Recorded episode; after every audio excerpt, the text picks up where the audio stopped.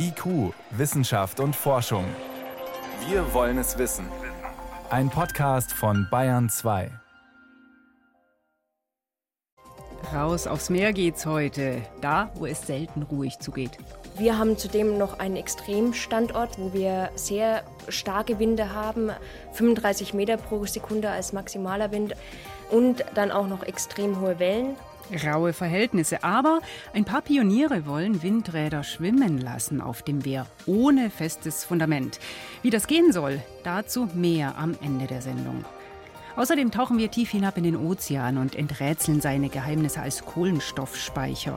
Und weil das noch nicht reicht an Fernreisen, richten wir den Blick als erstes gleich weit hinaus ins All, Richtung Jupiter. Wissenschaft auf Bayern 2 entdecken.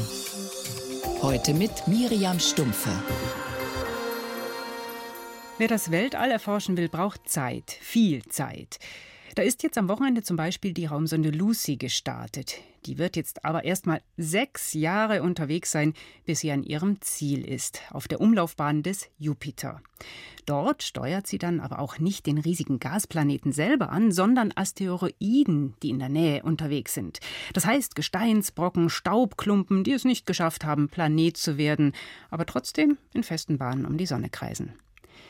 In den letzten Jahren haben mehrere Raumfahrtmissionen solche unscheinbaren Objekte in den Blick genommen. Diese hier aber sind was Besonderes. Es sind die sogenannten Trojaner des Jupiter. Mein Kollege Stefan Geier weiß mehr. Was hat es auf sich mit diesen Trojanern? Naja, diese Asteroiden, um die es jetzt geht, die haben alle eins gemeinsam. Die fliegen auf derselben Bahn wie der Jupiter um unsere Sonne. Also da müssen wir uns gedanklich vielleicht mal ein bisschen draufsetzen auf mhm. den Jupiter. Das ist ja ein Riesenplanet, der hat eine riesige Anziehungskraft. Und jetzt schauen wir mal nach vorne auf unserer Bahn. Da gibt es einen ganz besonderen Ort, Lagrange-Punkt nennt sich der, egal. An diesem Ort, da heben sich die Anziehungskräfte von Jupiter und Sonne auf. Also da kann man so ein bisschen beruhigt sein als Asteroid, weil das ist ja schon mal so ein ziemlicher Ritt, ja, wenn man als Asteroid irgendwo da draußen unterwegs ist. Aber diese Trojaner, die heißen die Asteroiden, die an diesem Ort sind, die haben sich ein bisschen gemütlicher eingerichtet. Und jetzt schauen wir mal nach hinten auf der Jupiterbahn. Da gibt es nochmal so einen Ort. Und an diesen beiden Orten, da vermutet man Hunderttausende solcher Asteroiden. Hunderttausende? Hunderttausende bis Millionen, so genau weiß man es nicht. Sieben davon soll jetzt diese Mission, diese Sonde Lucy anfliegen. Die hat man noch nie aus der Nähe gesehen. Und äh, man geht davon aus, manche von denen, die sind schon seit Milliarden Jahren da. Und sie wurden eben vom Jupiter nicht eingesaugt. Normalerweise machen ja Planeten, säubern ja so ihre Bahn und saugen alles an. Aber das ist dieser besondere Lagrange-Punkt, der das macht, dass die da genau. sein können. Da sind die sozusagen gefangen und können eben nicht eingesaugt werden. Mhm. Und wo kommen die her? Da gibt es bislang nur Vermutungen. Also Asteroiden gibt es ja überall im Sonnensystem, zum Beispiel ganz weit draußen im Kuipergürtel. Da geht man davon aus, dass auf solchen Asteroiden sogar Wassereis sein kann. Dann gibt es Asteroiden im sogenannten Asteroidengürtel zwischen Mars und Jupiter. Aber das ist eben das Spannende, die stammen womöglich aus ganz unterschiedlichen Regionen und aus unterschiedlichen Zeiten. Also da ist vielleicht auch Stoff dabei, aus dem der Jupiter und die anderen Planeten entstanden sind. Aber weil sie eben an diesen Lagrange-Punkten gefangen sind, weil sie niemand aus der Bahn ziehen kann, sind sie dort eben stabil. Also eine sehr spannende Gegend, um ganz unterschiedliche Asteroiden zu treffen. Was kann man dann alles rausfinden an ihnen? Also Asteroiden sind immer dann interessant, wenn man was über die Entstehung unseres Sonnensystems lernen will. Ja, die sind sehr alt. Mit ihnen kann man sozusagen ja, in die Zeit zurückschauen. Also man kann sagen, die sind geboren worden und sind nicht erwachsen geworden, wie viele andere Brocken, die mhm. eben von dem Planeten eingesammelt und geschluckt worden sind und sich dann weiterentwickelt hat. Und wenn man diese Babys anschaut, die Asteroiden, die Babys des Sonnensystems, also wie sind die zusammengesetzt, was haben die für ein Material, welche Temperatur haben die, dann kann man eben sehen, ah, so hat es früher ausgesehen.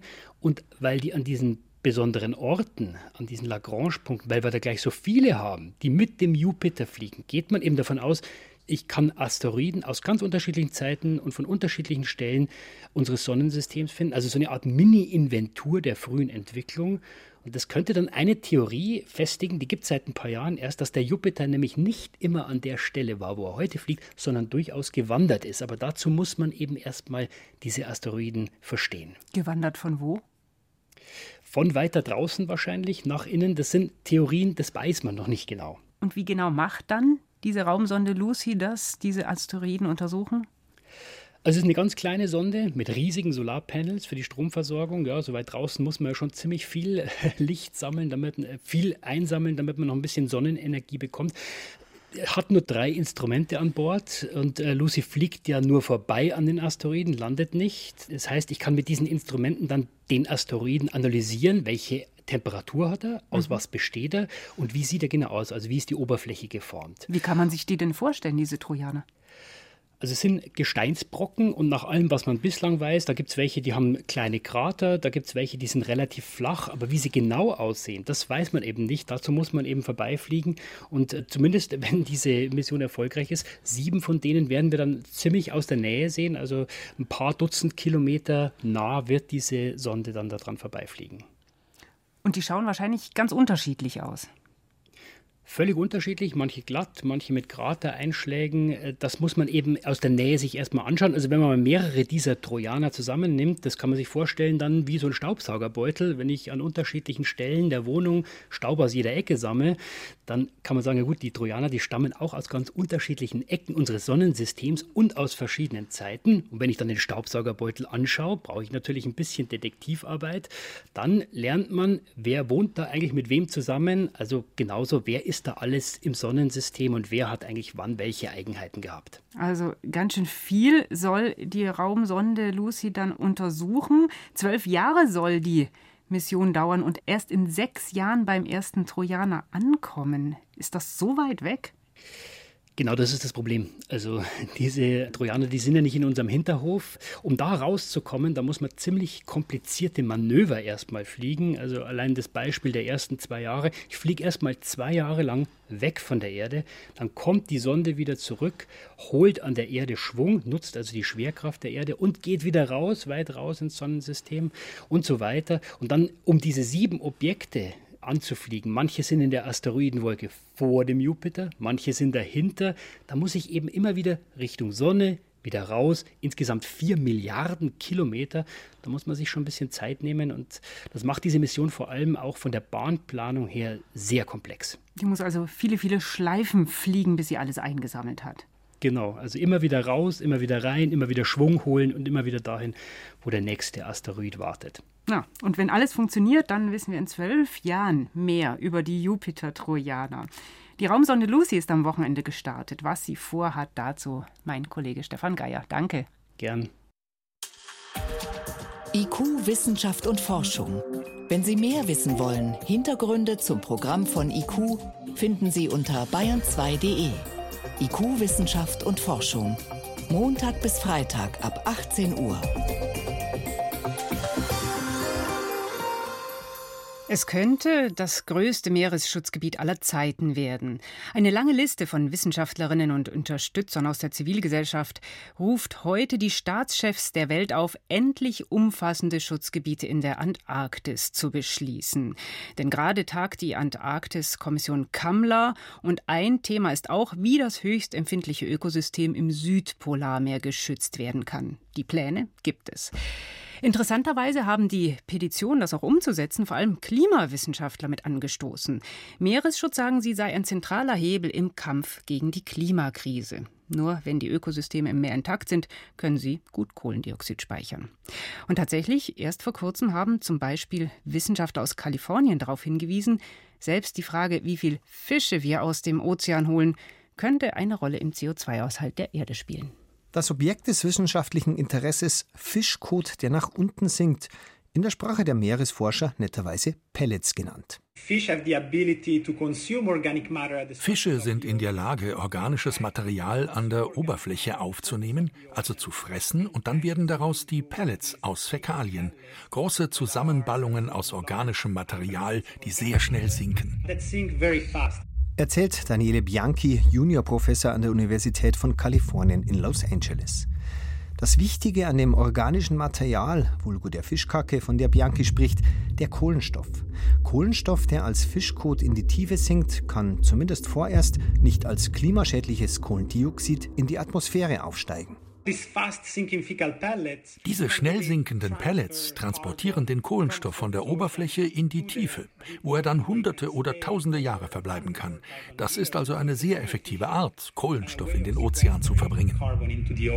Erstaunt hat Bianchi vor allem, wie schnell die Pellets in die Tiefe trudeln. Bis zu 1000 Meter pro Tag, viel schneller als zum Beispiel die Ausscheidungen von Plankton. Aus seiner Sicht sind Fischpellets daher ein immens wichtiger Teil der sogenannten biologischen Pumpe in den Ozeanen. Biologische Pumpe, was pumpt die überhaupt? Vereinfacht gesagt, Algen oder Plankton nehmen in den hohen Schichten durch Photosynthese Kohlenstoff auf und sinken nach unten. Oder eben Fische fressen organisches Material und entlassen Teile davon als, wie es so schön heißt, fäkale Pellets in die Tiefe. Nikola Gruber, Professor für Umweltphysik an der ETH Zürich. Also primär ist eigentlich diese biologische Pumpe mal ein interner Kreislauf, in dem oben in den Schichten, wo es Licht hat, Kohlenstoff fixiert wird. Der kann eben dann, sei es direkt über das Phytoplankton, Zooplankton exportiert werden oder dann eben neu jetzt dargestellt von der Arbeit von Daniele Bianchi, dass eben dann die Fische auch eine Rolle spielen und dann den exportieren. Exportieren heißt in dem Fall in die Tiefe verbringen. In der Tiefsee wird aus dem Fischkot zwar allmählich wieder Kohlendioxid freigesetzt, doch solange diese biologische Pumpe läuft, bindet sie Kohlenstoff. Je aktiver die Pumpe, desto mehr.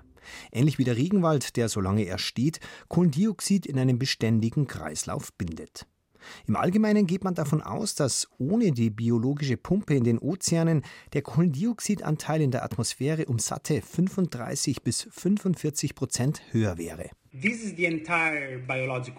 Das betrifft jetzt die komplette biologische Pumpe, nicht nur die Fische. Wir schätzen, dass die Fische nur einen kleinen Teil davon ausmachen. Aber es macht natürlich etwas aus, wie tief man runtergeht. Und die Pellets transportieren den Kohlenstoff tief hinunter. Und nun kommt das Problem. Die Fische werden immer weniger. Das Problem der Überfischung ist bekannt. Wie groß aber der Anteil ist, um den die Bestände bereits zurückgegangen sind, weiß niemand genau. Daniele Bianchi und seine Kollegen können das selbst nur anhand von vielen, vielen Daten grob überschlagen. Für die Fischarten, die im großen Stil gefangen werden, schätzen wir einen Rückgang von 50 Prozent. Für die Zeit vom Ausgangszustand vor der industriellen Fischerei bis zu den 1990ern, als weltweit am meisten Fisch aus dem Meer geholt wurde. 50 Prozent sind eine Menge. Aber wie stark wirkt sich das nun auf die biologische Pumpe aus? Auch hier gibt es nur Schätzungen. Eine aktuelle Übersichtsstudie kreist den Anteil der Fische bei ungefähr 16 Prozent ein. Nicola Gruber aus Zürich geht sogar von nur 2 bis 3 Prozent aus. Außerdem muss man berücksichtigen, die Ozeane speichern ohnehin immense Mengen Kohlendioxid, aber noch deutlich wichtiger als die biologische Pumpe ist dabei die chemisch-physikalische Pumpe, also die Aufnahme von CO2 durch das Wasser selbst. Zurzeit ist ja die Ozean eine Senke, nimmt etwa ein Viertel aller globalen Emissionen von fossilen Energieträgern und von Abholzung auf.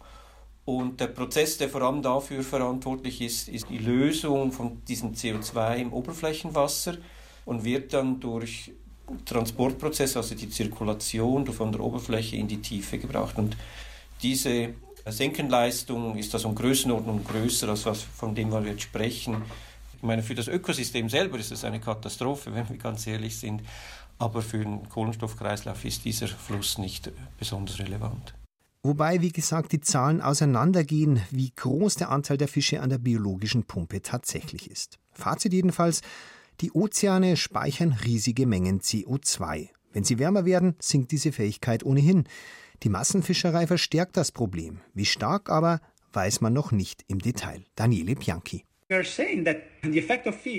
Wir sagen nur, der Effekt der Fische auf das CO2 hat möglicherweise die gleiche Größenordnung wie die Veränderungen, die wir durch menschliche Emissionen bereits haben. Deshalb sagen wir, wenn wir das Ausmaß des Klimawandels erfassen wollen, müssen wir Meerestiere, die wir bislang ignoriert haben, mit betrachten. Und besonders die Fische, weil deren Biomasse durch die intensive Befischung erheblich abgenommen hat. Die Fische, die biologische Pumpe und das Kohlendioxid im Meer. Das war ein Beitrag von Johannes Rostäuscher. Und der ist jetzt auch gleich hier live im Bayern 2 Studio. Bayern 2. Wissenschaft schnell erzählt. Drei aktuelle Meldungen hat mein Kollege noch mitgebracht und es geht los mit Gerüchen. Wir kennen es ja eigentlich selbst, wenn etwas richtig übel, eklig riecht, dann prallen wir so richtig zurück. Faule Eier. Äh, zum Beispiel. Und wenn was fein riecht, dann ist es eher so, dass wir, sagen wir es, es entspannt oder vielleicht sogar erfreut wahrnehmen. Mhm. Und das ist kein subjektiver Eindruck, das ist sogar im Gehirn messbar. Lustigerweise in der Gehirnregion, die Riechkolben heißt. Damit ist nicht die Nase selbst gemeint. Naja, das ist hinter der Nase im Gehirn drin. Und da findet die allererste Reaktion statt auf das, was per Nerven aus der Nase kommt. Und legt man jetzt Versuchspersonen sehr angenehme Gerüche vor, Maiglöckchen, Erdbeer, Vanille und so weiter, oder eklige, zum Beispiel Verwesungsgeruch. Mhm. Und schaut sich das im Gehirnscan an, dann ist es so, beim Ekelgeruch feuert der Riechkolben tatsächlich nach drei Zehntelsekunden, teilweise sogar nach fünf Hundertstel. Ja, ich nehme mal an, der will uns warnen, bevor wir uns irgendwas Verdorbenes in den Mund stecken oder Vor so, oder? irgendwelchen möglicherweise schädlichen Dingen. Aber auf die feinen Gerüche, da feuert er erst zum ersten Mal überhaupt nach acht Zehnteln, also statt im Extremfall nach fünf Hundertstel. Man sieht das auch an der körperlichen Reaktion der Versuchsteilnehmer. Die haben auch gemessen, auf Platten gestellt, die so mit Sensoren verbunden waren und merkt eben, dass die beim Ekelgeruch regelrecht ja, nicht nach hinten kippen, aber tatsächlich eine Bewegung nach hinten vollführen. Ist jetzt nicht so heftig, wie man sich vorstellt, ist aber klar messbar. Mhm. Ein kleines Plädoyer für die Grippeimpfung. Die schützt ja nicht nur vor Grippe, ein bisschen sogar vor Corona. Eine große Übersichtsarbeit hat jetzt die Auswirkungen von Grippe auf die Herzgesundheit untersucht und hat deutliche Auswirkungen auf die Häufigkeit von Herzproblemen festgestellt. Mhm. Beispiel: In der Woche nach einer Influenza-Infektion ist das Risiko für einen Herzinfarkt sechsmal so hoch als zu irgendeinem anderen Zeitpunkt im gleichen Jahr vor oder nach der Infektion. Wer mit einer Grippe ins Krankenhaus muss, hat das Risiko von fast 12 Prozent, dass er in der Folge noch ein schweres Herzproblem entwickelt. Warum geht die Grippe so aufs Herz? Letztlich die Reaktion vom Körper auf die Krankheit, sagen die Autoren, die weißen Blutkörperchen, Folgeprodukte, äh, Entzündungstransmitter, die führen dazu, dass sich zum Beispiel Plaques lösen können aus den Adern, Blutgerinnsel bilden. Blutdruck kommt auch noch dazu. Hm, das heißt, wer geimpft ist, der hat dann wahrscheinlich einen Vorteil. Kriegt eben seltener die Grippe und im Fall, dass er sie kriegt, viel seltener Herzprobleme, sieht man auch wirklich an den Zahlen. Jetzt ist zwar die Grippeimpfung wesentlich weniger effektiv als zum Beispiel die Corona-Impfung, aber wer trotz der Impfung noch ins Krankenhaus muss, hat vereinfacht gesagt die Hälfte vom Risiko, dass auch noch was am Herzen nachkommt. Mhm. Und wir wechseln noch in den Wald in Kalifornien. Der wird ja wirklich von Waldbränden geplagt, sehr oft angefacht von Trockenheit, Hitze, Wind.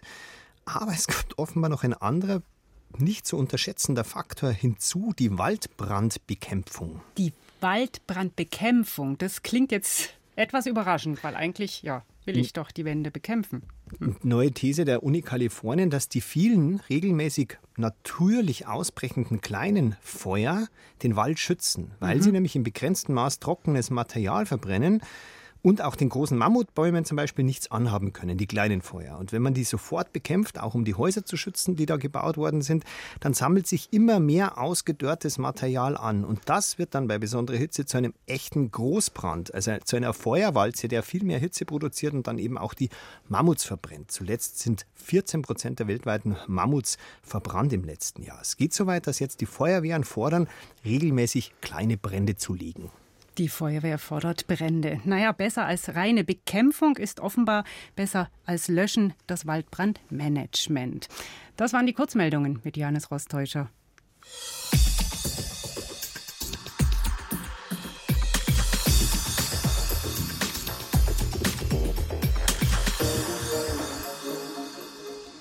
Mehr Strom aus Wind und Sonne und das möglichst schnell. So viel ist klar.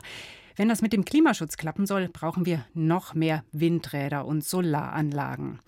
Aber wohin mit den Anlagen? Die Fläche für, an Land ist begrenzt, deswegen ist man schon vor langem auch aufs Meer ausgewichen und hat da auch den Vorteil, dass bei Offshore-Anlagen der Wind stark und gleichmäßig weht. Doch auch vor der Küste wird es irgendwann eng. Schließlich brauchen die Fundamente für Windräder flaches Wasser und festen Meeresboden, um sicher.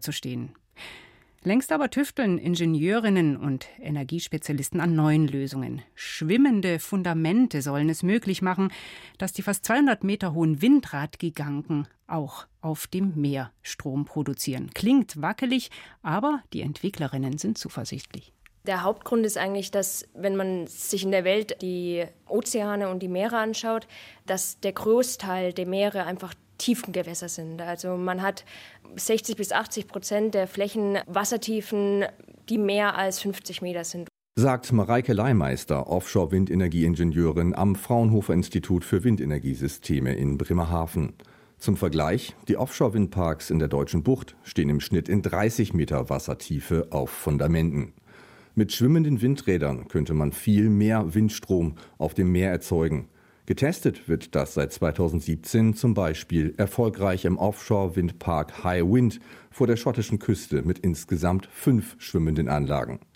Die jährliche Energieausbeute im Verhältnis zur Anlagengröße war bereits mehrfach nacheinander der höchste Wert aller Windparks in Großbritannien. Dabei die Herausforderung, wie sieht die stabilste Basis für schwimmende Windräder aus, wie kann sie kostengünstig und in Serie produziert werden. Dieser Frage widmet sich auch das aktuelle europäische Projekt Afloat von Mareike Leimeister. Bei uns ist es eine sechseckige Struktur mit Streben entlang des Sechsecks und für die Stabilität der Struktur hat man natürlich dann auch dann zum Turm hin Verstrebungen. Und von diesem Sechseck, äh, was relativ flach unterhalb vom Wasser liegt, gehen Zugseile in Tiefe von vielleicht 100 Meter. Dort unten liegt dann ein schweres Ankerfundament und hält über die Zugseile die Plattform des Windrades auf Position. Verankert wird das Fundament zum Beispiel mit Stahlträgern, die in den Boden gerammt werden, oder über ein Vakuum, das unter dem Fundament erzeugt wird. Thomas Ponto ist Geschäftsführer der B Offshore GmbH in Bremerhaven. Seine Firma plant und installiert weltweit Offshore-Windparks. Schwimmende Fundamente für Windräder auf dem Meer, sagt Thomas Ponto, sind die Zukunft. Wir bewegen uns jetzt in Bereiche rein, Atlantikküste, vor Spanien, Portugal, wo wir wirklich kurz hinter der Küste steil abfallende ähm, Küsten haben, wo wir über 200 Meter, 300 Meter Wassertiefen reden. Und diese Länder, die haben Atlantik wie Mittelmeer, Türkei, Griechenland, Italien unten ist sehr, sehr äh, tief, die haben natürlich auch gute Windverhältnisse. Und da gehen wirklich nur schwimmende Windkraftfundamente. Aktuell ist der Prototyp für das schwimmende Windradfundament aus dem Fraunhofer Institut noch in der Planung und im Computer, bevor es an den Bau geht. Mareike Leimeister muss zig Berechnungen und vor allem Simulationen durchführen. Der geplante Teststandort in der Nordsee hat es in sich. Schwimmende Windenergieanlagen haben zusätzlich zum Wind ja auch die Meeresströmungen, die Wellenlasten.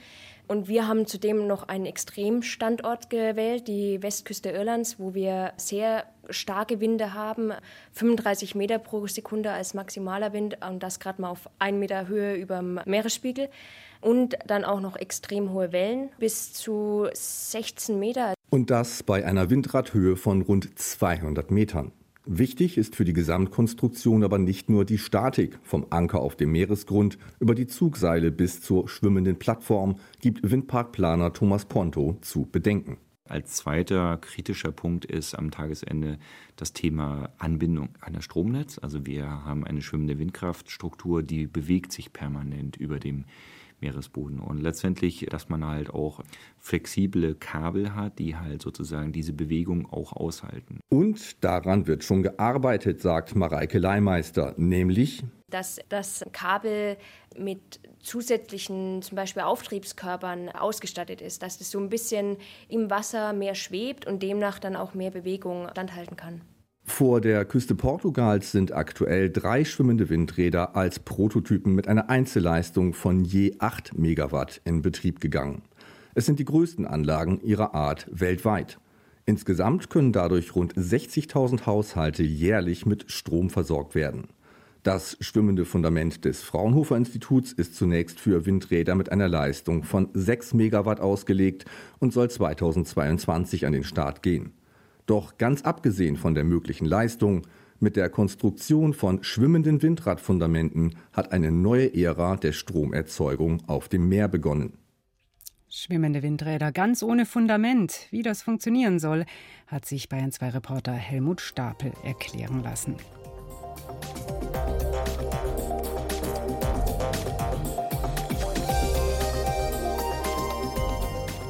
Das war's in IQ Wissenschaft und Forschung. Ich bin Miriam Stumpfe.